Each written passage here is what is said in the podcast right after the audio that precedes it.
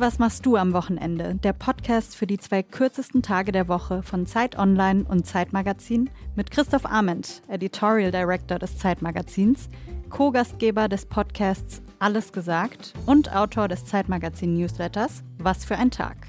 Hallo Christoph. Hallo Ubin, Zeitmagazin-Autorin, Dozentin für kreatives Schreiben an der Hochschule für Gestaltung in Offenbach, gebürtige Kreuzbergerin, Wahl Frankfurt am Mainerin. Hallo Ubin Eo. Hallo. Und diese Folge von Und was machst du am Wochenende wird produziert von Jona Rösch von Pool Artists. Falls ihr Lob, Kritik, Gästewünsche habt, schreibt uns einfach an wochenende.zeit.de auch gerne, wo und wie und wann ihr unseren Podcast hört.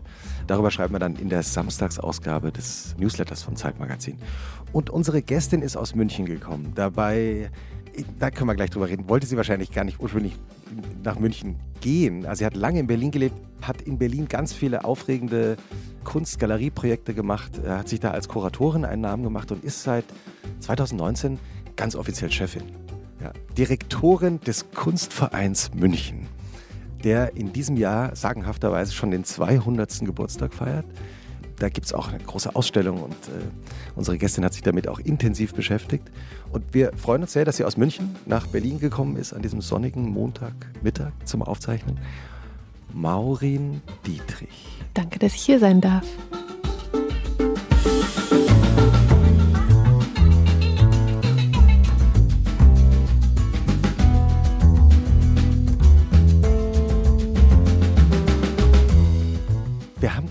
Vor der Aufzeichnung schon drüber gesprochen. Ist ein wahnsinnig schöner Vorname und der wird wahrscheinlich jedes Mal anders ausgesprochen. Genau, es gibt so viele Sprechweisen wie Menschen, die mich ansprechen von diesem Namen. Und ich habe auch schon die absurdesten Versionen dieses Namens gehört. Ich glaube, eine davon war Morgan.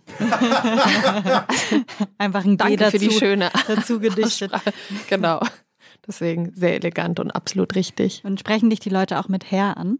Extrem. Ja. Also Willkommen die, äh, genau, die meiste Post natürlich Direktor eh latent männlich und sozusagen am immer. Kunstverein Mhm. München auch historisch männlich, weil 200 Jahre, in den 200 Jahren gab es genau eine Frau vor mir auf diesem Posten, die es sagenhafte, ich glaube, eineinhalb, zwei Jahre ausgehalten hat und dann die Stadt verlassen hat.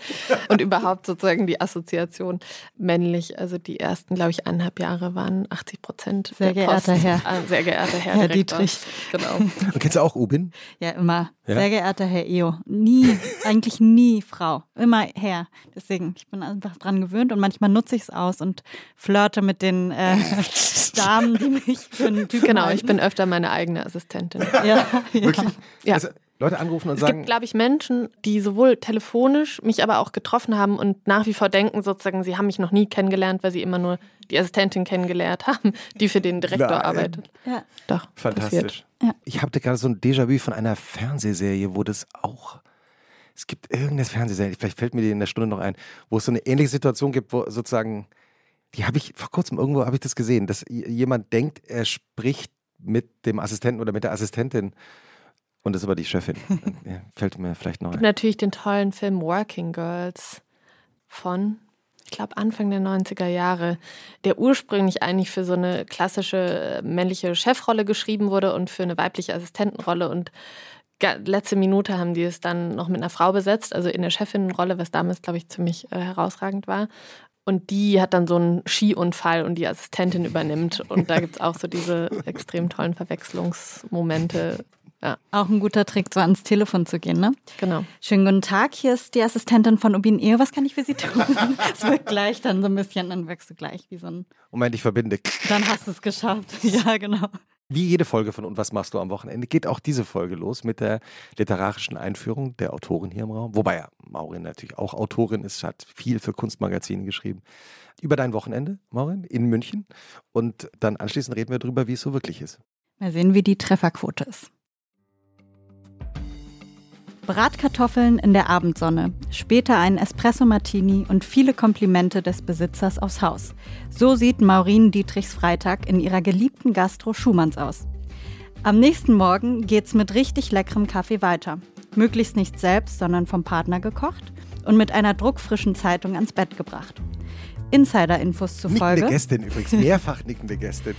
Insider-Infos zufolge sollte man vor dem ersten Schluck Koffein erst gar nicht versuchen, mit Maureen Dietrich zu sprechen.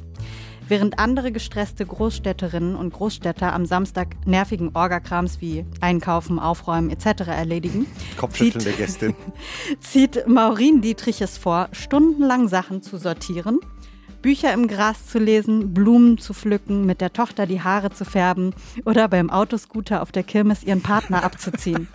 Ein perfektes Wochenende im Casa Dietrich bedeutet, wie in Kindheitstagen nicht auf die Zeit zu achten, sondern im Pippi Langstrumpf-Modus alles zu machen, worauf man Lust hat.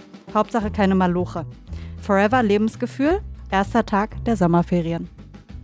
Oh, und? Du hast, du hast sehr oft genickt. Ja. Vor Was, allem was stimmt alles? ziemlich viel.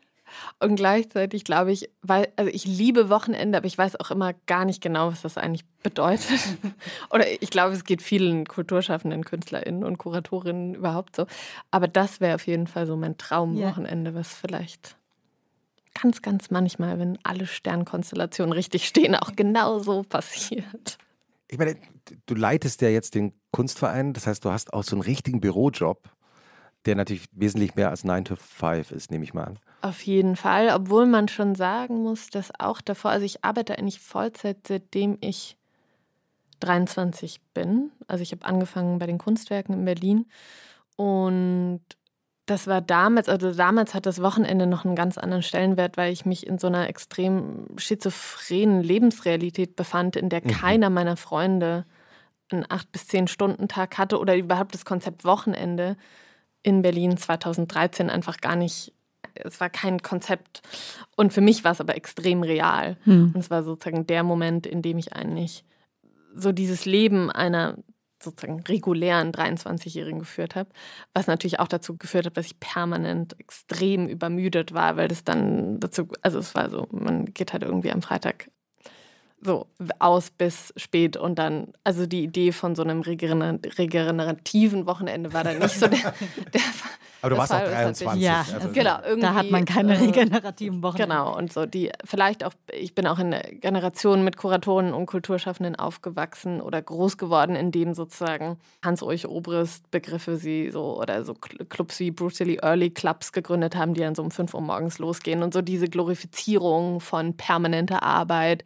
Wie wenig hast du wieder geschlafen? Was hast du alles gemacht? Ist was mit dem, was so total real für mich war. Und eigentlich hat sich sozusagen mit diesem Umzug auch nach München, also Berlin ist mein Zuhause und in München lebe ich. Und dieser Umzug hat so viel mit sich gebracht, was ich eigentlich erst jetzt Jahre später, also dreieinhalb, vier Jahre später verstehe, nämlich zum Beispiel in eine eigentlich ein tief katholisches Bundesland zu ziehen, Mhm. wo sowas wie ein Wochenende existiert. Es ist extrem real für extrem viele Leute und es ist reguliert, also die, die, die Küche, Öffnungszeiten, also versuch mal nach 18 Uhr irgendwas zu besorgen in München. Allgemein und am Wochenende überhaupt unmöglich. Hauptbahnhof. Hauptbahnhof Aber das ist auch maximal. Baustelle, ne? Jetzt auch, Genau. ähm, Und dann natürlich im Notfall zu Charles Schumann. Aber das, ich wusste, glaube ich, gar nicht, wie sehr ich ein Wochenende brauchte, bis ich in diese Stadt gezogen bin. Wie äh, beginnt dann so ein normales, schönes Wochenende in München? In München oder Berlin, weil man muss wirklich sagen, Ja. also ich bin mindestens eigentlich ein Wochenende oder drei bis vier längere Tage in Berlin und die zwei Wochenenden unterscheiden sich extrem, aber wenn man in, wenn ich in München anfange, dann idealerweise, ja genau, die Frage überhaupt, fängt es am Freitagabend an? Also ich würde eigentlich sagen, latent nein, oft, also präpandemisch bin ich oft von Reisen zurückgekommen, dann war es Koffer auspacken und Waschmaschine anstellen und noch ein bisschen sortieren und im besten Fall noch irgendwas essen oder hektisch einkaufen, was sich sozusagen schwieriger gestaltet hat. Und dann würde ich sagen, fängt es am Samstag an, idealerweise ohne Wecker und auch, muss ich sagen, obwohl das natürlich extrem beschissen ist, sich einen eigenen Kaffee kochen zu müssen, eigentlich am allerliebsten auch alleine. Also ohne Partner, ohne Freunde, ohne das Kind meines Freundes, sondern so alleine aufzuwachen und eigentlich anzukommen in diesem Wochenende. Und ich habe das Glück, dass ich nach äh, wirklich Monaten der Wohnungssuche so einen ganz wirklich abgefahrenen Ort gefunden habe, an dem ich wohne. Das ist so ein Schlösschen aus dem. Ein Schlösschen? Ein Schlösschen. Wow. Es gibt es auch wirklich nur in München. Wow. München halt. Ähm, ne? Genau. Es war echt schwer, eine Wohnung zu finden, aber das Schlösschen. Aber dann, dann kam okay. das Schlösschen um ja. die Ecke. genau. Also natürlich auch einfach nur über fünf Ecken und über Freunde, aber es ist tatsächlich das Schlösschen wohnen, wie sagt man, Stadtvilla, glaube ich, ist der richtige Begriff, dass sich der Inneneinrichter von Nymphenburg selbst gebaut hat für sich und seine Familie, Anfang des, Ende des 18. Jahrhunderts. Also der, der Porzellanmanufaktur. Genau. Die es ja heute genau. noch gibt. Genau, und das heißt, man hat diesen wahnsinnig, also man hat so einen wahnsinnig alten Mosaikboden und so eine Kühle und so eine Schwere in den Räumen, die man eigentlich gar nicht mehr kennt. Die ist so total unzeitgemäß. Also dass dieses Haus erhitzt sich nie, egal wie heiß es wird. Und es hat immer so eine, wirkt immer ein bisschen wie so ein Unterwasserort. Also es fällt so schweres Sonnenlicht durch so die grünen Blätter. Viele Zuhörerinnen und Zuhörer aus München denken sich jetzt, naja, wenn die Maurin mal wieder wegzieht aus München, ich muss mich gut mit ihr stellen, weil das, also das klingt, ähm, das ja, klingt, klingt für Münchner Verhältnisse unrealistisch. Ja, also der schönste. Das ist, glaube ich, ein großes Geschenk, was das Universum mir gegeben hat, weil ich nach München gezogen bin. Wenigstens als Trost und in einem Schloss wohnen. Und dann wachst du in deinem Schlösschen auf, machst den Kaffee dann doch nee. alleine oder nee, nee also, wenn er nicht gemacht das schaffe ich nicht. Also ich muss dann sozusagen, ich verlasse den Ort und begebe mich auf die andere Straßenseite und da gibt es den Kaffee gnadenlos überteuert, aber scheiß drauf und dann sozusagen zurück und dann sitze ich da im Gras und komme im Wochenende an. Mhm. Weil du gerade gesagt hast, gnadenlos überteuert. Geht dir das eigentlich auch zum ersten Mal in deinem Leben so, rhetorische Frage, dass wir gerade in so Zeiten leben, in denen man plötzlich im Supermarkt steht oder in einem Café steht und denkt, was, äh, was kostet das jetzt? Ja. Aber dadurch, wenn man sich, äh, kennt ihr ja, wenn man sozusagen viel reist oder sich so zwischen Kulturen oder verschiedenen so Inflations- oder Ökonomiestrukturen bewegt, ist man, also sozusagen wird das eh alles so wahnsinnig relational und bezieht sich dann mehr auf sozusagen Einkommensverhältnisse oder Einkommensrealitäten. Und dieser Moment, was kostet das eigentlich, ging mir extrem so, als ich vor vier Jahren nach München gezogen bin. Und so, was Auch noch ohne Inflation. Genau, ohne Inflation. so die innerdeutsche Inflation. Und was, also was bedeutet es, in einer Stadt zu leben, wo man mehr als irgendwie die Hälfte des Einkommens für Wohnraum ausgibt. Mhm. So. Genau, und dann natürlich jetzt so bei diesen Daily-Sachen, Butter, Brezel. Ja. Du bist schon in Alles. München, du bist schon in München Brezel. angekommen Butter und du sagst Brezel. Butterbrezel. Zwei Essentials. und nach dem Kaffee, wie geht dein Samstag, entspannter Samstag dann weiter? Also auf jeden Fall noch richtig lange alleine sein. so lange wie nur irgendwie geht. Warum? Was ist das Schöne am Alleine sein am Samstag? Das Schöne an alleine, also schön, ich finde es überhaupt wahnsinnig schön, alleine zu sein. Mhm. Ich finde das eigentlich so das größte Geheimnis, was man allen vorenthält. Das sollte man so, ich habe das mhm. Gefühl, das ist die, die, das größte Secret, was ich so vor vier Jahren wie so entdeckt habe, dass man ja wahnsinnig gut alleine sein kann. Und auch das hat so München mit sich gebracht, weil ich immer in Berlin mit Freundinnen und Freunden zusammen gewohnt habe oder mit meinem Freund und seiner Tochter. Und das ist wahnsinnig schön. Aber ich habe eigentlich nie für längere Zeit in meinem Leben alleine gewohnt. Ich war viel, ich bin viel alleine am Reisen gewesen, aber es ist ja mhm. anders, irgendwo und bei sich zu Hause zu sein an einem Ort, also Room of One's Own. Mhm. Der ist extrem real, was er macht für die Kulturarbeit, für die kreative Arbeit, für die Denkarbeit. Und das so zu zelebrieren, war eigentlich auch, den Raum hat mir eigentlich auch München gegeben. Also dieser Luxus und diese, diese Langsamkeit und dieses Ankommen im eigenen Tempo, im Alleine sein und sich nicht verhalten müssen zu Menschen, mhm. zu irgendjemand anderen, außer zu sich selbst. Genau. Also, Hat dir das am Anfang auch ein bisschen Angst gemacht? Nee, nie. Es ja, hat sich eigentlich immer angefühlt so, ja. so, so wild und aufregend und auch so ein bisschen so, warum habe ich das nicht viel früher gemacht? Mhm. Also was da dran, es war wie so ein Geschenk, was ich mir selbst so jahrelang verwehrt habe. Hast du mal alleine gewohnt, Ubin?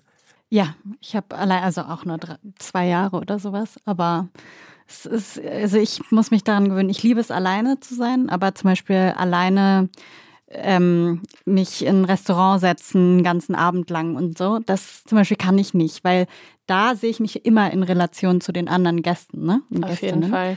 Ja, das ist die Königsdisziplin, würde genau. ich auch sagen. Also alleine essen ist wirklich, vor allem in einer Stadt, die ganz klar so heteronormativ geprägt ist. Oder man ist so oder Back, so ein Pärchen, Pärchenabend oder so. Aber das ist wirklich, also aber das habe ich auch mittlerweile solide gelernt. Also da bin ich, es hat so angefangen mit so hier mal so ein Kellerbier an der Ecke. Mhm. Überhaupt auch so Bier trinken. In München extrem. Ach, so lecker. Gut. Das ist einfach ja. das beste Bier der Welt. Ich liebe auch Wiesenbier und so. Ja. Oh.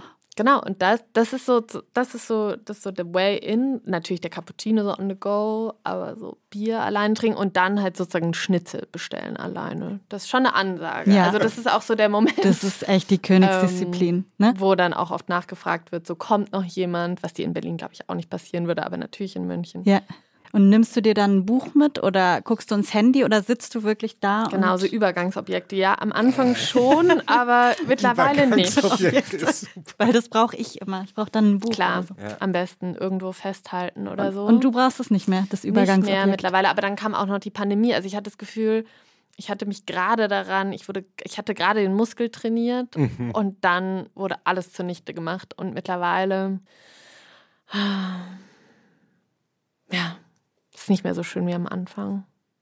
Was ist nicht mehr so schön, das Alleine sein? Ja, also ja, vielleicht auch das Alleine sein, mhm. um ehrlich zu sein. Und gleichzeitig auch diese Unschuld oder diese Selbstverständlichkeit mit Menschen zu sein, hat sich für mich schon extrem verändert. Also ich glaube, dieses durch die Pandemie. Durch die Pandemie und einfach durch dieses eineinhalb Jahre in extrem so regulierteren Szenarien zusammen zu sein mit Leuten. Und mhm. ich merke das immer wieder wenn ich lange am Reisen bin oder vor allem auch wenn ich aus einer dichten, stressigen Woche komme mit meinem Team. Also wie wenig man alleine ist und gleichzeitig wie natürlich wunderbar, aber wie anstrengend Menschen sind. Also wie, also ich glaube, das ist was, was sozusagen, und ich finde, das manifestiert sich gar nicht so unbedingt an, ähm, an so einzelnen Persönlichkeiten, mhm. sondern das hat oft für mich was zum Beispiel mit Akustik zu tun. Also mhm. die jetzt in einem Restaurant zu sitzen mit einer Geräuschkulisse, die einem noch vor drei Jahren komplett normal vorkam, ist jetzt für mich wahnsinnig anstrengend. Und ich hatte das Gefühl, oder ich habe eigentlich das Gefühl, dass wir sehr viele von uns so sensibilisiert wurden für eigene, so akustische, aber auch so körperliche, psychische Verhältnisse, die wir einfach so jahrelang im Spätkapitalismus als total normal, mhm. als gegeben angesehen haben, aber eigentlich widersprechen sie jeden natürlichen und natürlichen, also psychologischen, physischen Bedürfnissen, die wir mhm. Menschen eigentlich haben. Und das ist eigentlich so die extreme Erfahrung, ob jetzt sozusagen mhm. mit Menschen zu sein oder alleine zu sein und das, da, da so eine Balance zu finden. Jetzt lebst du ja in deinem Beruf oder auch in deinem Job als Direktorin des Kunstvereins in München ja davon, dass Menschen zusammenkommen. Ja. Und das mache ich wahnsinnig gerne. Und gerade deswegen brauche ich vielleicht auch das Wochenende, ja. was ich so ein bisschen glorifiziere auch. Man mhm. muss sagen, ich, ich arbeite ja extrem viel mit Künstlern Künstlerinnen und Künstlern zu tun, also Kulturschaffenden, Autorinnen, Autoren. Also die entspanntesten Menschen überhaupt. Die entspanntesten Menschen überhaupt, die ja. auch klare Ideen von Grenzen und Wochenenden, regulären Arbeitszeiten, Völlig sicheren nie, Dienstverhältnissen. Nie nach 18 Uhr sich melden. Auf gar keinen Fall. nie vor 18 Uhr. genau. Aber ich glaube auch gerade deswegen glorifiziere ich vielleicht so mhm. diese Idee von Wochenende, weil ich sie eigentlich in meinem regulären Arbeitsumfeld, was ich ja sozusagen, ich bin extrem privilegiert, ich habe eine Festanstellung, was sozusagen mhm. sicher danach und davor auch nicht immer der Fall sein wird. Aber ich habe mit extrem vielen Leuten zu tun, die es nicht haben und für die eigentlich qua Definition in der, also in der Kulturarbeit gar keine Form des Wochenendes, sei es jetzt sozusagen einfach, es ist ja ein Konstrukt, die sich bezieht auf eine Arbeitswoche, also auf eine Idee von Lohnarbeit, die so gar nicht gegeben ist. Und gerade deswegen kann ich das vielleicht umso mehr, mehr schätzen. Ja, aber ähm, machst du dann deinen, zum Beispiel deinen KollegInnen klar, ähm, ich bin dann und dann einfach nicht mehr zu erreichen, zum Beispiel ab Freitag 18 Uhr? Vor allem nicht über WhatsApp-Sprachnachrichten oder so. Es wird auch sehr gerne gemacht. Gott, das mache ich am liebsten. Die Chefin hat mir gerade drei Minuten aufs Handy gesprochen. Ich melde mich mal am Montag. Du Maurin, ich habe das Handy gar nicht am Wochenende gesehen. Es tut mir echt leid. Aber ich muss sagen, also wir versuchen das eigentlich sowohl beim Urlaub als auch beim Wochenende, weil es ja auch einfach, man ist ja am Wochenende auf als Kunstinstitution. Das heißt, es gibt Leute, die am mhm. Wochenende arbeiten aus meinem Team und mhm. die kann man halt erreichen und den Rest erreicht man halt nicht. Also ich sehe das bei der Erziehung von meinem Freund mit seiner Tochter, also die Regeln, die man für sich selbst setzt, setzt man ja auch in dem Sinne für andere. Also ich merke das immer in Jahren, wo ich extrem schlecht bin mit Urlaub im Vorhinein planen und dann im September merke, dass ich irgendwie eigentlich noch gar keinen richtigen Tag frei hatte. Das setzt auch so einen Standard, der, glaube ich, extrem skurril und merkwürdig und auch unnötig ist für meine MitarbeiterInnen, weil das ja was ganz Tolles ist. Wochenende und Das Urlaub. heißt, wenn du den Urlaub nicht vorlebst, dann denken vielleicht Genau. unbewusst Mitarbeiterinnen und Mitarbeiter, Das oh Gott, die die, Chefin macht auch keinen Urlaub, da kann ich jetzt nicht drei Wochen sagen, ich bin am Lago Macho. Genau. Und das ist eigentlich sozusagen das gemeinsam zu etablieren, in was für einer Welt wollen wir eigentlich leben und wie sieht eigentlich Arbeit für uns aus. Glaube ich, versuchen wir eigentlich relativ transparent und gemeinsam so zu erarbeiten, wie diese Zeiten aussehen, in denen man eben nicht arbeitet und nicht erreichbar ist. Vielleicht liegt es auch einfach daran, ich bin extrem jung Chefin geworden und gleichzeitig hatte ich aber sozusagen zehn Jahre Arbeitserfahrung mit mir gebracht, die geprägt wurde durch eine andere Generation von Kulturschaffenden, Kuratorinnen, MuseumsleiterInnen etc., die eben eine andere Vorstellung von Arbeit hatten, die extrem entgrenzt war, Mhm. die extrem prekär organisiert war und Mhm. die sozusagen sich in außen im Berlin der so 90er, 2000er Jahre gespeist hat, in denen eben solche Begriffe von so Kulturprekariat so total feiert wurden Mhm. auch. Ne? Es war so eine Stadt so im Selbstfindungsmodus, äh, alles war billig, niemand musste irgendwie Geld verdienen und aus dieser Stadt wegzuziehen, die sich ja in einer extremen Selbstfindungsphase befindet, in eine Stadt, wo sozusagen Prozesse der Gentrifizierung vor 50 Jahren stattgefunden haben Mhm. und die enorm hart entlang so ökonomischer Trennlinien funktioniert hat und in dem man mit Leuten von BMW und Google um Wohnungen konkurriert, hat auf einmal so Prozesse, aber auch so Definitionen so verschärft, die Mhm. eigentlich für mich, also sich dazu im Verhältnis zu setzen, waren total spannend. Also wenn man mit Menschen redet, die jetzt mit der Kunstwelt nichts zu tun haben, die ja auch nicht so riesig groß ist, also die wirkt manchmal sehr groß, aber in Wahrheit sind es doch gar nicht so viele Menschen, die da arbeiten, dann fragen ja auch manchmal Menschen, was, was macht eigentlich eine Kuratorin? Was ist es Auf eigentlich? jeden Fall. Was- Wusste ich auch nicht. Ja, was macht eigentlich eine Kuratorin? Was macht eine Kuratorin? Also überhaupt das Berufsbild der Kuratorin, also sozusagen aus meiner eigenen Perspektive wusste ich gar nicht, was das sein soll. Oder ich hatte den Begriff, glaube ich, noch nie gehört, bis ich 18 oder 19 Jahre Mhm. alt war.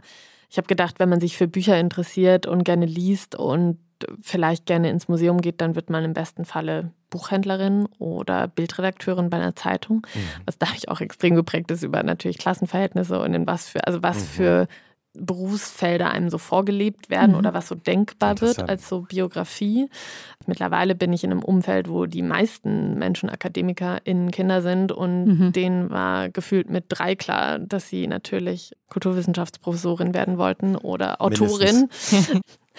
Aber hat sich das erst später überhaupt herauskristallisiert und dann kann man sagen, dass das Berufsfeld der Kuratorin allgemein eigentlich so eine Erfindung oder eine sich herauskristallisieren der ja, eigentlich der 90er Jahre ist. Also es ist ein Berufsfeld, was sehr, sehr jung ist und was versucht, folgende Tätigkeit zu fassen. Kuratorinnen und Kuratoren sind Menschen, die arbeiten in Institutionen, äh, sei es jetzt Museen mit Sammlungen oder Institutionen wie den Kunstverein, also einem Ort ohne Sammlung, die an der Produktion und Präsentation von oftmals also zeitgenössischer Kunst arbeiten. Und sie produzieren und präsentieren mit Künstlerinnen Kunstwerke, Ausstellungen, Publikationen, Veranstaltungsprogramme und vieles mehr. Und genau.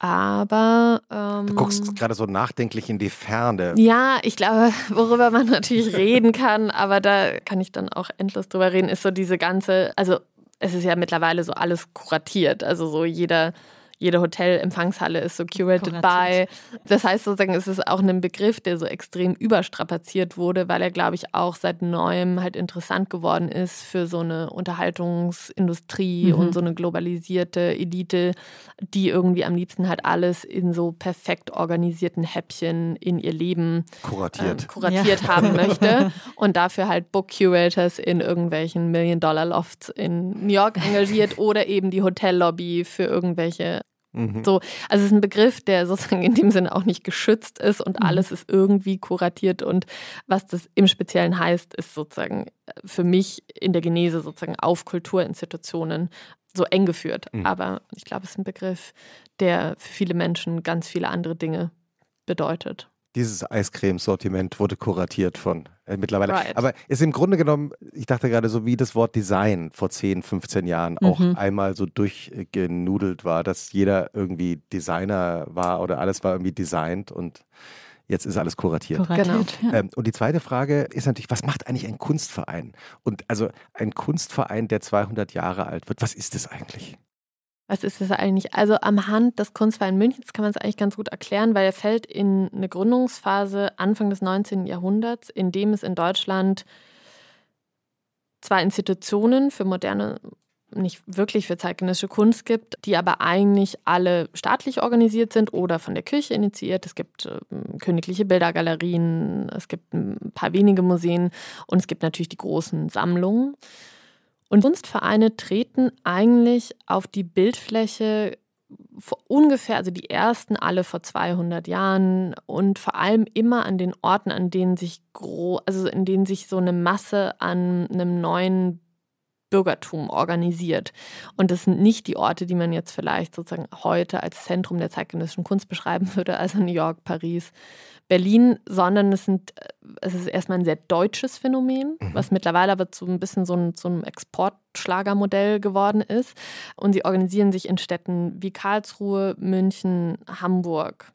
Also Städte, die äh, extrem wohlhabend sind, Hamburg mhm. wegen Kolonialismus, Ausbeutung etc., wo ein Bürgertum auf einmal in eine Machtposition kommt, die sagen, ich sehe mich eigentlich nicht repräsentiert durch den König, durch den Staat, ich will einen eigenen Ort, der Auskunft gibt und jetzt wird es halt interessant, sozusagen über ein eigenes bürgerliches Selbstverständnis, nicht also in der Kultur, ja. Also, mhm. und ich glaube, das ist schon ein Moment, in dem eben so ein bürgerliches Selbstverständnis so durch diese Orte hindurch weht, die eben nicht die ausgetrampelten Pfade sind. Ja, also das mhm. heißt, da haben sich Menschen zusammengefunden, Individuen, Künstler, also natürlich alle männlich, eh klar, Professoren und ja, Herr eben, Dietrich.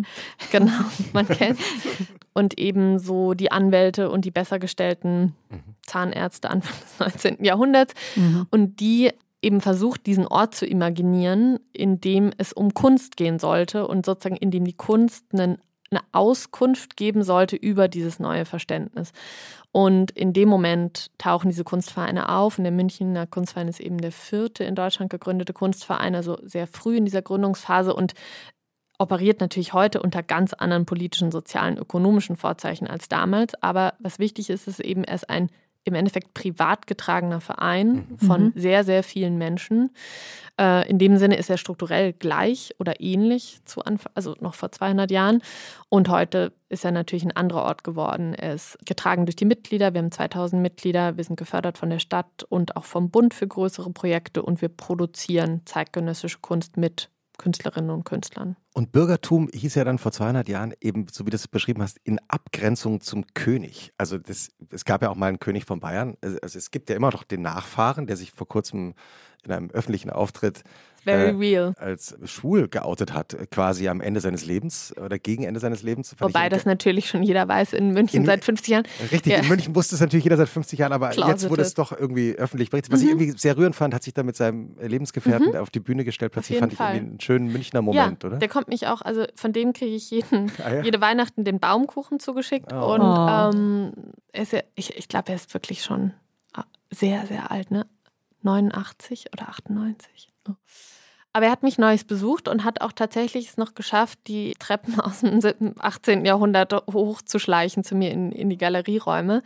Und das ganze Team hat sich extrem gefreut und hat uns tatsächlich noch so einige, auf einige Sachen im Archiv des Kunstvereins Münchens hingewiesen, weil es so ganz tolle Geschichten gibt. Von Lola Montes, die versucht hat, Mitglied im Kunstverein zu werden. Wer war nochmal Lola Montes? Ja, Lola Montes ist für uns, also überhaupt in eine Stadt zu kommen, muss man sich ja immer überlegen, wenn, vor allem wenn man mit Berlinern und Berlinerinnen zu tun hat, die alle sagen, okay, du ziehst jetzt nach München, muss man sich natürlich überlegen, mit was so historischen Figuren will man sich auch so in Allianz stellen mhm. wenn es vielleicht in der heutigen Lebensrealität gar nicht so viele Menschen gibt, die einen unbedingt in dieser Stadt so auf den ersten Blick verzaubern. Also wer mich auf den ersten Blick verzaubert, sind die Teenies von München. Ich liebe sozusagen alle so? unter 19. Ne, die sind halt sozusagen, es ziehen halt so viel weg die können, sobald sie alt genug sind, um so das Elternhaus zu verlassen. Aber das heißt sozusagen im englischen Garten gegen 19 Uhr an so einem Freitag, so ein klassischer Teenie-Rave ist so das Schönste, was man erleben kann an Diversität oh. und so. Was läuft da auf dem Teenie-Rave? Läuft das so Sped-Up-Musik, gerade so hochgepitchte Musik? Diese Paschanim. Ah, also man hat das Gefühl, ah. auch da wird sich eigentlich so defizitär zu Berlin verhalten. also, was natürlich so ein bisschen traurig ist manchmal. Aber ist auch schön. Genau, aber den Münchner Paschanim habe ich jetzt jedenfalls noch nicht kennengelernt. Gibt es aber hoffentlich auch. Also Lola Montes, so kam er Genau, drauf. genau. Also es gibt so, mit wem will man sich so in Allianz treten? Und Lola Montes ist auf jeden Fall so eine Figur, weil sie eben, sie war Tänzerin, sie war, sie ist die erste Frau, die jemals Zigarette rauchend fotografiert wurde. Ziemlich badass. Auf jeden Fall. Und sie war. Ähm, Hat die mit Filter geraucht oder ohne Filter? Gab's wahrscheinlich. ja ohne Filter. Gab's wahrscheinlich ja. sagen. Ja. Mhm. Voll. Ja. Und sie war, man kennt sie in München eben als Geliebte des Königs und sie war aber vieles. Also sie war Tänzerin, sie ist eben weit gereist, sie war, glaube ich, sogar in Indien äh, Anfang des 19. Jahrhunderts. Und der Kunstverein hat sie abgelehnt. Genau, und der Kunstverein hat sie abgelehnt. Also sie versucht, sie kommt in München an, wird die Geliebte des Königs und in München entstehen eigentlich zwei Lager, die sozusagen, die im Lola Montes Fieber sind und die sozusagen denken, es ist ist äh, natürlich die Frau, auf die wird so projiziert die Zerstörung der Monarchie und überhaupt die Auflösung all, aller bekannten mhm. Strukturen, also das absolute Übel. Und sie versucht dreimal Mitglied im Kunstverein zu werden, 1846, und wird dreimal abgelehnt von eben der gesammelten Mitgliedschaft. Oh, und daraufhin entzürnt sich halt ein riesiger Streit zwischen Monarchie, also König und Kunstverein, mhm. ähm, weil er eben merkt, okay, er kann, also er hat eigentlich keine Kontrolle über diesen privat geführten Verein. Er kann also nicht darüber verfügen. Mhm. Er kann die nicht zwingen mhm. zu machen, was er will. Und er nicht mal seine Geliebte kommt, genau. bekommt er irgendwie durchgesetzt. Also, er befiehlt, slash, fragt, ordnet an, dass sie eben trotzdem Zugang bekommen müsste als sogenannte, er nennt das freie Bürgerin. Und mhm. daraufhin kann sie sich eben immerhin die Ausstellung anschauen. Also uns geht es ganz stark in dieser Archivarbeit auch zu schauen, wer sind diese Personen, die marginalisiert ausgeschlossen sind und mhm. eigentlich mal Teil dieser Geschichte waren, also intrinsisch mit diesem Ort sozusagen konfliktreich verbunden sind, aber dort nicht mehr vorkommen. Ich habe auch nochmal in der Vorbereitung jetzt auf unseren Podcast gedacht, als ich mich mit ihr kurz dann auch beschäftigt habe, das wäre ein fantastischer Film. Also die, ich weiß, ich warte, warum gibt es diese Lebensgeschichte es gibt eine riesige von Inflation von Heimatfilmen. Ja. Also die Deutschen sind ja gerade so am Produzieren von so unterschiedlichen König Ludwig Filmen, ne? Mhm. Also und dann Sissi und ich glaube, es hat natürlich es gibt so viele Sissis, ja. kann man gar nicht alles schauen. Genau und da kommt ja jetzt auch noch mal einiges raus und tollste natürlich Sissi und ich von Frauke Finsterwald, aber ich warte die ganze Zeit auf den Lola Montes Film und ich habe den jetzt auch schon mal mit meinen wenigen mickrigen Filmkontakten versucht so zu pitchen. Es war auf jeden Fall desaströs. Die sagen alle, sie ist nicht bekannt genug. Aber ich habe so das Gefühl, mit dieser inflationären, so The Crown und so, man orientiert sich so Richtung England und auch so dieser merkwürdigen Glorifizierung von so einer vergangenen Zeit. Ne? Also warum interessieren wir uns denn so für Monarchie, Machtgefälle mhm. und diese Personen, die im Endeffekt extrem viel ja. Macht in einer Person also woher kommt das? Aber ich warte auf die Lona Montes Also liebe Geschichte. Filmemacherinnen und Filmemacher, hiermit ist der ja. Aufruf gestartet. Ja, wir leiten gerne Kontakte weiter an wochenende.zeit.de. Ubin, hast du auch einen Wochenendtipp dabei? Ich habe einen Wochenendtipp dabei, einen Frankfurter Tipp, muss ich sagen. Na, selbstverständlich. Also für die Leute in Hessen. Und zwar das Hausener Freibad. Viele kennen das nicht, weil alle in Frankfurt rennen immer ins Brentano Schwimmbad. Das ist so das Pendant zum Prinzenbad, würde ich sagen, in Berlin.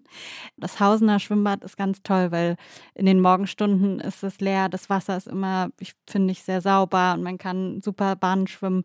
Und das Tolle ist, dass der Kiosk wird von einer griechischen Familie betrieben. Das heißt, wenn man gerade vielleicht sogar aus dem Griechenlandurlaub zurückkommt, so wie ich letztes Jahr, sehnt man sich nach griechischem Joghurt mit Nüssen und Honig und Früchten und so Frappé. Und das gibt's da alles. Ach, das heißt, man schwimmt da und dann geht man zum Kiosk. Und natürlich gibt's auch Pommes, ne? Rot-Weiß, Pommes-Schranke und so. Aber ja, da gibt's so griechische kleine Sachen. Ja, das ist einfach ganz toll, den Tag so zu starten. Herrlich. Das war nämlich eigentlich auch mein Wochenendtipp. Mein Lieblings-Samstagabendsgericht ist nämlich auch einfach Pommes im Prinzenbad. Also ich finde, yeah. da kommt irgendwie nichts dran. Mit Paprikapulver oder ohne? Ohne, einfach rot-weiß. Ja, rot-weiß. Klassisch. Schranke. Mhm. Mhm. Hast du auch noch einen Wochenendtipp dabei? Außer den Premium-Tipp. Genau, also auch wieder da, je nachdem, in was für eine Stadt ich bin. In München hat es aber sonst auch sehr, sehr, sehr viel mit Wasser zu tun. Also entweder sozusagen Eisbach oder Isar, was so in München für diejenigen, die so in den 2000ern oder so 2010er Jahren so weggezogen sind, glaube ich, ziemlich unmögliche Vorstellung ist, weil da niemand schwimmen gegangen ist. Ich glaube, das waren so eher so verdreckte Gewässer. Mittlerweile ist aber so, oder jedenfalls von mir wahrgenommen, so reinstes Alpenwasser, was ja, da durch München fantastisch. sprudelt. Äh, Isar ist fantastisch. Eben Eisbach genau. Auch, ja. Also so mhm. das. Und dann Genau, oder halt rauszufahren, ne? Also so Starnberger See oder Bist in München angekommen. Genau, ich da, bin, da dann man, ist man in München an, wenn man beim Bierbichler am Samstagabend so den Nusskuchen isst. Und lag ich eigentlich richtig mit Espresso Martini im Schumann? Auf jeden Fall. Ja, ja, ich ja, habe ja, mir so vorgestellt, was, äh, was würde Maureen trinken? Espresso Martini. Auf jeden Fall.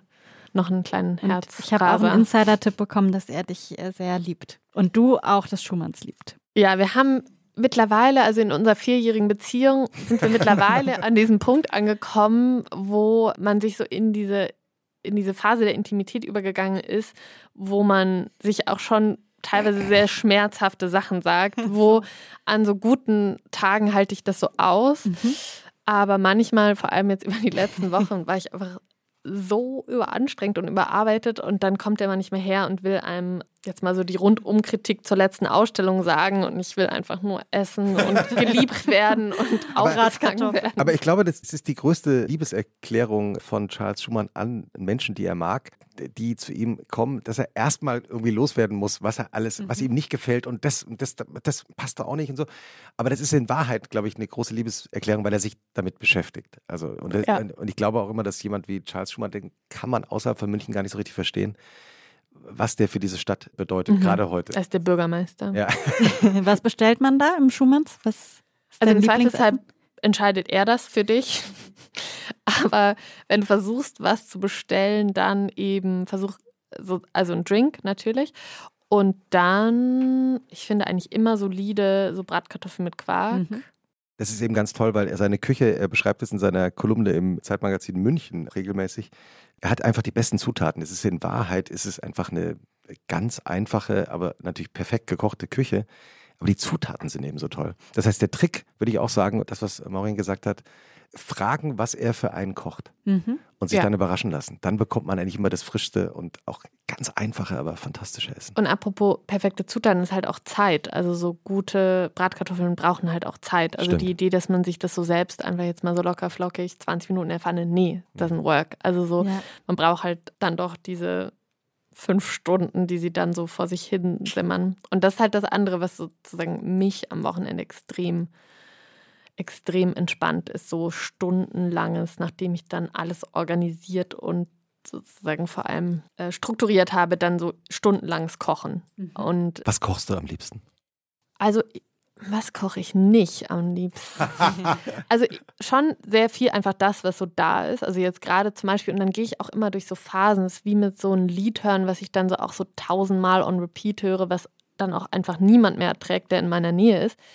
Und so ist das eigentlich auch mit Essen. Also gerade komme ich aus so einer sehr intensiven, aus so einem Artischockentunnel, wo Artischocken brauchen ja auch sehr viel Zeit. Also die kochen so 45 bis 50 Minuten in so sehr viel Wasser und Olivenöl. Mhm. Und ist ja auch das schönste Essen der Welt. Also ja, also man isst da so, stundenlang ja. diese Blüte mhm. und man arbeitet sich so ins Herz vor. Und davon kann ich dann auch so zwei oder drei essen. Das ist das dann einfach so ein Abendessen. Aber sowas zum Beispiel. Und das dann so drei Wochen lang, jeden Tag. ja. Bis, bis du aus dem Tunnel wieder raus musst. genau. Bis es die Menschen in meinem Umfeld nicht mehr ertragen. Und so ist es dann immer. Und dann vergesse ich es wieder, bis dann sozusagen die nächste Jahreszeit kommt oder sozusagen das Jahr wieder von vorne anfängt. Ich bin so, ah ja, die Schocke. Genau. Und hast du einen, also abgesehen vom Espresso Martini, hast du einen Lieblingsdrink am Wochenende? Ich trinke wahnsinnig viel, also, also Wasser. Also nicht nur es ist okay. Also eine gute, Was auf jeden Fall nehmen wir, nehmen wir die extrem. Ich sage ja, ich erzähle immer gerne die Geschichte, dass es sozusagen es nichts gibt, was mich so gut auf die Kunstwelt vorbereitet hat, wie mein letzter Nebenjob in der Gastronomie im Bierbrunnen eines Kurparks im Schwarzwald. also Männer über 70, latent, ausgebrannt und äh, die sich sozusagen ab 15 Uhr am Nachmittag immer am Bierbrunnen mhm. getroffen haben. Und da stand ich und habe Bier gezapft. Mm, und das bereitet einen bestens darauf vor, was so die Ges das Gesprächsniveau, aber auch so das den Trinkumfang von kulturschaffenden Menschen angeht. Nee, aber sozusagen, ich trinke einfach, also überhaupt so achte ich darauf, dass ich total viel trinke. Wasser, Tee, äh, Limonade, aber jetzt nicht so eine spezielle Sache. Abgesehen davon, dass man halt in München einfach das Leitungswasser trinken kann. Mhm. Ja, stimmt. Und das nicht verkalkt ist wie in Berlin. Genau. Du hast gerade Schwarzwald erwähnt. Mhm. Wie bist du eigentlich aufgewachsen? Wie waren deine, die Wochenenden deiner Kindheit? Da habe ich mir auch Gedanken darüber gemacht, bevor ich hierher gekommen bin. Und eigentlich gab es nicht so dieses eine Wochenende, obwohl mit so die ersten Kindheitserinnerungen eigentlich solche sind von so einem Samstag, Sonntag, immer Sommer. Also überhaupt die Erfahrung von so starken Jahreszeiten. Mhm die auch wiederum so in München zurückgekommen ist, weil es in Berlin irgendwie Sommer und Winter gibt und nichts dazwischen gefühlt. Und in München gibt es so die Idee von Frühling und Herbst und wie der Körper sich in diesen Jahreszeiten zur Welt verhält. Aber so die Erfahrung von so Langeweile, rumliegen, im Gras sein, im, im Wald sein, also erste Kindheitserfahrung, so Wochenende, Assoziation. Und dann sind das vor allem so Bilder, wie ich oftmals gefühlt wochenlang, ich muss das eigentlich nochmal überprüfen mit meinen Eltern, ähm, alleine war mit 14, 15, 16 und immer alle Freundinnen bei mir waren und wir hatten irgendwie, weiß nicht, 20, 30 Euro für ein paar Wochen, mit denen wir uns so versorgen sollten. Und es gab immer French Toast. Das war so das, ich glaube, das ist wirklich so das günstigste Essen oder so so eine riesen Jumbo-Packung äh, Eier und dann wurde so gefried den ganzen Morgen lang. Klingt das fantastisch. So lecker. Und du, du willst deshalb nochmal mit deinen Eltern den Faktencheck machen, weil du dich fragst, ob das in deiner Erinnerung so ist oder ob es wirklich so also war. Also dehnten sich diese Wochenenden oder Sommerferien endlos aus oder war es tatsächlich so? Mhm. Aber so riecht auf jeden Fall die Kindheit, riecht nach diesen French Toasts. Ja, fantastisch. Ah, gut. Ja, ich habe mir nochmal Gedanken gemacht über den Sommerhit diesen Jahres. Da gibt es wahrscheinlich tausend Kandidaten. Die neue Single von Rosalia, finde ich, ist so ein Kandidat dafür, die ich fantastisch Voll. finde. Und dann war ich vor kurzem auf einem Sommerfest und dann haben zwei DJs, die haben so ein bisschen so Italo-Disco aufgelegt und Modern Talking, die alten Modern Talking-Songs, die im Grunde genommen ja auch Italo-Disco waren in Wahrheit. Und dann mittendrin ein Lied, von dem ich noch nie gehört hatte, ähm, von, wie ich dann später dann rausgefunden habe, 1986. Mhm. Und das Lied heißt Ein bisschen Aroma. Deutscher Text, aber Disco. Ähm, und da ich, also das war ein lustiger Effekt, weil auf dieser Tanzfläche, auf diesem Sommerfest tanzten auch alle weiter und eine etwas ältere Freundin aus Hamburg, äh, die da auch war, kam auf mich zu und meinte, mal, kennst du das? Ich, ich habe es noch nie gehört. Und dann habe ich nachgeschaut, das ist eben von Roger Whittaker. Und Roger Whittaker war in den 80er Jahren so ein äh, Schlagersänger, der also so Schlager gesungen hat auf Deutsch, obwohl er also geboren in Kenia, aufgewachsen in England, kein Deutsch konnte. Das heißt, er hat lautmalerisch die Texte gesungen. Also, teilweise nicht, nicht zu ertragender Schlager. Also Abschied ist ein scharfes Schwert, glaube ich, oder so. Aber eben 1986 hat er dieses Lied aufgenommen und in diesem Lied singt er darüber, dass er den Text nicht versteht. Weil der Refrain geht irgendwie sowas wie ein bisschen Aroma, ein bisschen Paloma, ein bisschen Shishi. Ein äh, richtiger poststrukturalistischer ja, Sommersong. Unglaublich. Und in der, in, der, in der zweiten Strophe singt er plötzlich, ich, ich mochte dieses Lied sofort, aber ich verstand kein Wort. Äh, Aroma, Paloma bis mir meine Freunde erklärt haben, äh, was es eigentlich bedeutet. Und jetzt finde ich es auch gut. Also, und, und, das Lustige ist, ich habe den auf diesem Sommerfest gehört und dachte also zufälligerweise ein Lied von 1986. Und dann habe ich jetzt gesehen, es gibt einen Remix, der vor drei, vier Wochen erschienen ist, mhm. von einem DJ-Team. Also, wenn dich jemand buchen will, dann das on repeat. ja, aber, für die nächste Sommerparty. aber bitte das Original. Also der ja. Remix ist natürlich auch toll, aber ich würde auf jeden Fall das Original empfehlen von Ein bisschen Aroma von Roger Whittaker. Sehr schön. Äh, deine Sonntage in München. Mhm. Lesen. Lesen und schwimmen. Also wenn ich dann irgendwann vielleicht mich auch so in die Nähe von anderen Menschen begeben habe, die aber im besten Falle eben nichts mit meiner Arbeit im unmittelbaren Sinne zu tun haben. Und ich glaube, das hat auch was damit zu tun, dass die engsten Freunde oder die Menschen, die mir am engsten sind, auch mhm. tatsächlich ein wenig mit dieser dann doch irgendwie auch geschlossenen Welt vielleicht zu tun mhm. haben. Also meine, eine meiner engsten Freundinnen ist Psychoanalytikerin.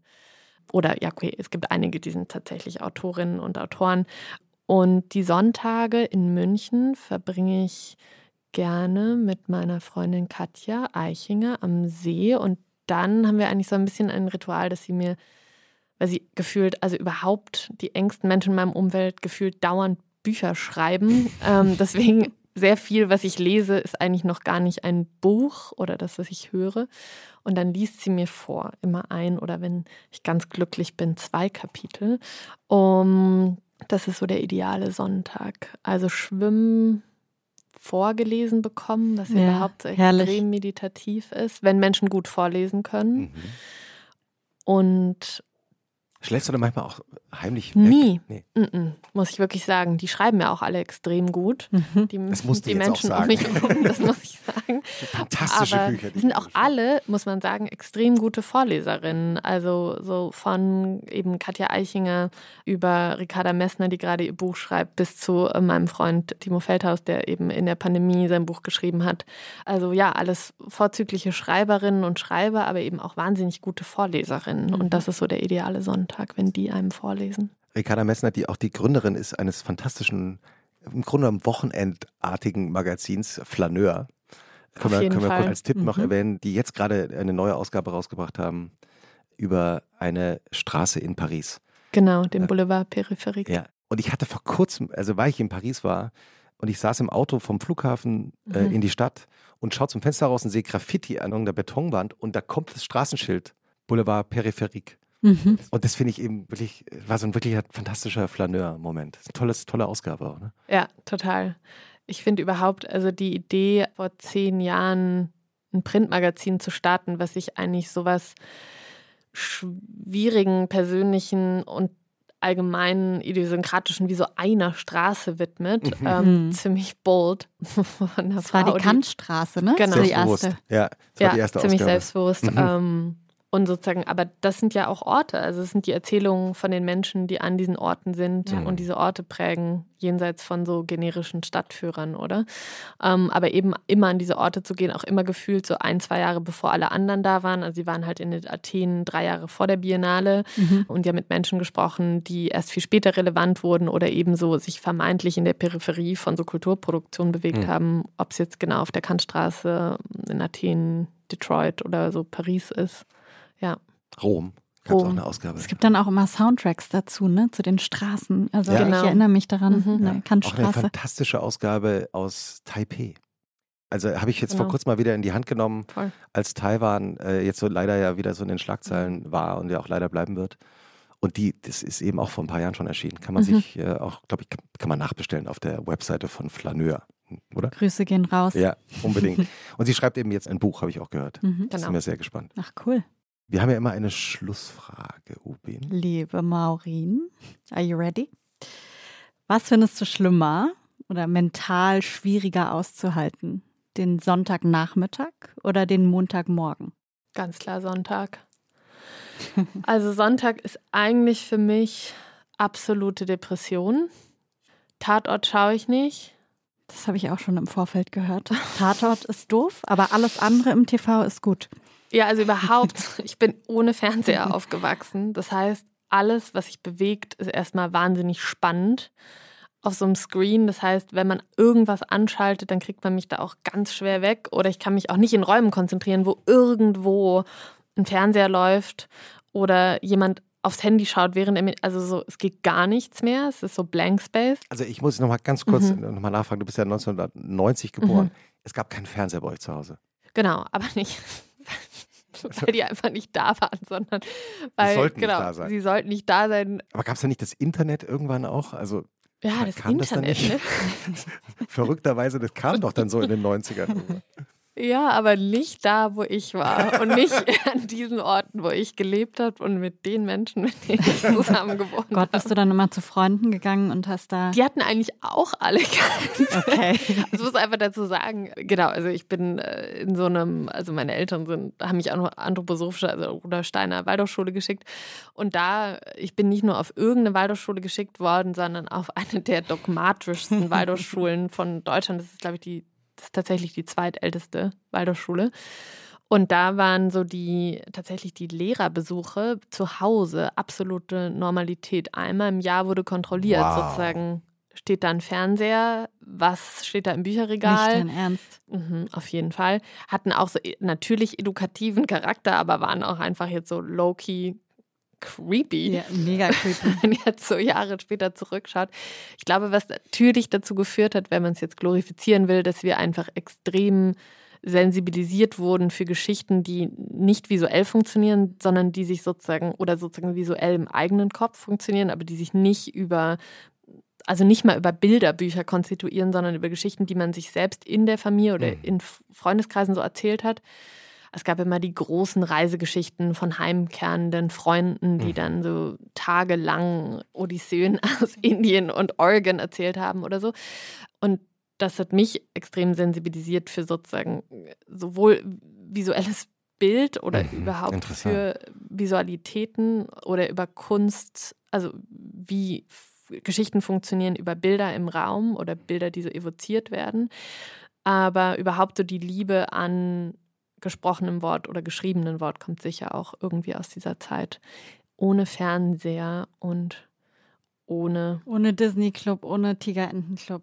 Ja, was vom Süderhof, was, was, man in den 90ern geguckt hat. Genau, also was natürlich schon, also wenn man sich, also ich arbeite wahnsinnig viel mit Künstlerinnen und Künstlern, Kuratoren und Autorinnen aus den USA zusammen und wenn man da mal versucht, so ein Abendessen zu überstehen, ohne die Disney-Referenzen zu, ver zu, zu verstehen, ist es schon manchmal extrem quirky.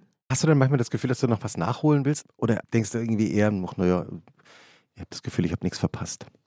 Ich bin halt ins Kino gegangen. Deswegen, aber was war, auch was da war das? so was, war, was war das? Was war das der Kino deiner Jugend? Wo war das dann? In Freiburg. Das ist ein kleines Kino. Ich glaube, die haben wirklich zwölf Plätze. ähm, das ist im alten Bahnhof und die haben, die haben halt ein wahnsinnig anspruchsvolles Arthouse-Kino gehabt, was sozusagen für mich einfach per se spannend war, weil sich halt was bewegt hat und Bild, Sound, Raum, Menschen, Popcorn. Aber da haben wir halt Dinge geschaut, die ich eigentlich Jahre später hätte vielleicht erst sehen sollen. Also wir sind dann mit Freunden in Pulp Fiction gegangen. Das ist, glaube ich, mein erster Film. Meine erste Filmerfahrung ist so Pulp Fiction. Wow. Zwölf ja. Jahre. Ja, ziemlich verstörend. Glaube ich dir, ja. ja. Also viel zu früh Kein und viel zu spät mit allem gewesen. Ja. Aber es ist ja gut ausgegangen. In diesem Sinne freuen wir uns sehr. Hast du noch einen, für alle München-Touristen in den nächsten Monaten einen besonderen Tipp? Also was man schon sagen kann, ist, dass es in München einfach eine wahnsinnige, herausragende Dichte von wahnsinnig tollen Kulturinstitutionen gibt. Also vom Ledenbachhaus übers Brandhorst bis zum Haus der Kunst, die sich einfach der zeitgenössischen Kunst gewidmet haben und natürlich auch sowas wie die alte Pinakothek, auch total toll.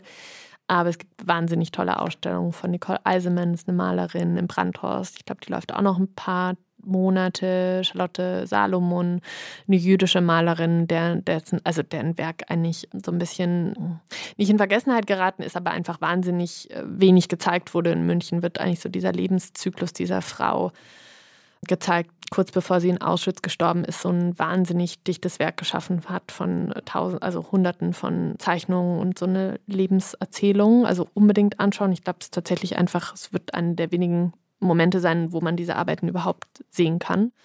Genau, und wir haben eine Ausstellung eröffnet, die läuft jetzt auch noch bis in Spätsommer, bis in Spät August hinein, die eben 200 Jahre Archivmaterial zusammenbringt. Also, und das Schöne ist eben, dass man sich dafür nicht unbedingt für Kunst interessieren muss, sondern man kann sich genauso gut für Stadtpolitik interessieren. Also man muss sich sozusagen nicht kunstgenuin interessieren, sondern man kann sich auch interessieren für die ganzen Aufstände, für Fragen sozusagen der Politik, der Stadtgeschichte. Und ähm, kommt Lola Montes auch vor? Genau, Lola Montes hat natürlich einen Ehrenplatz.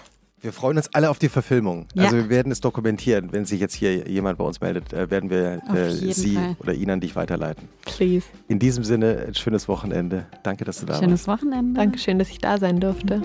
Ciao.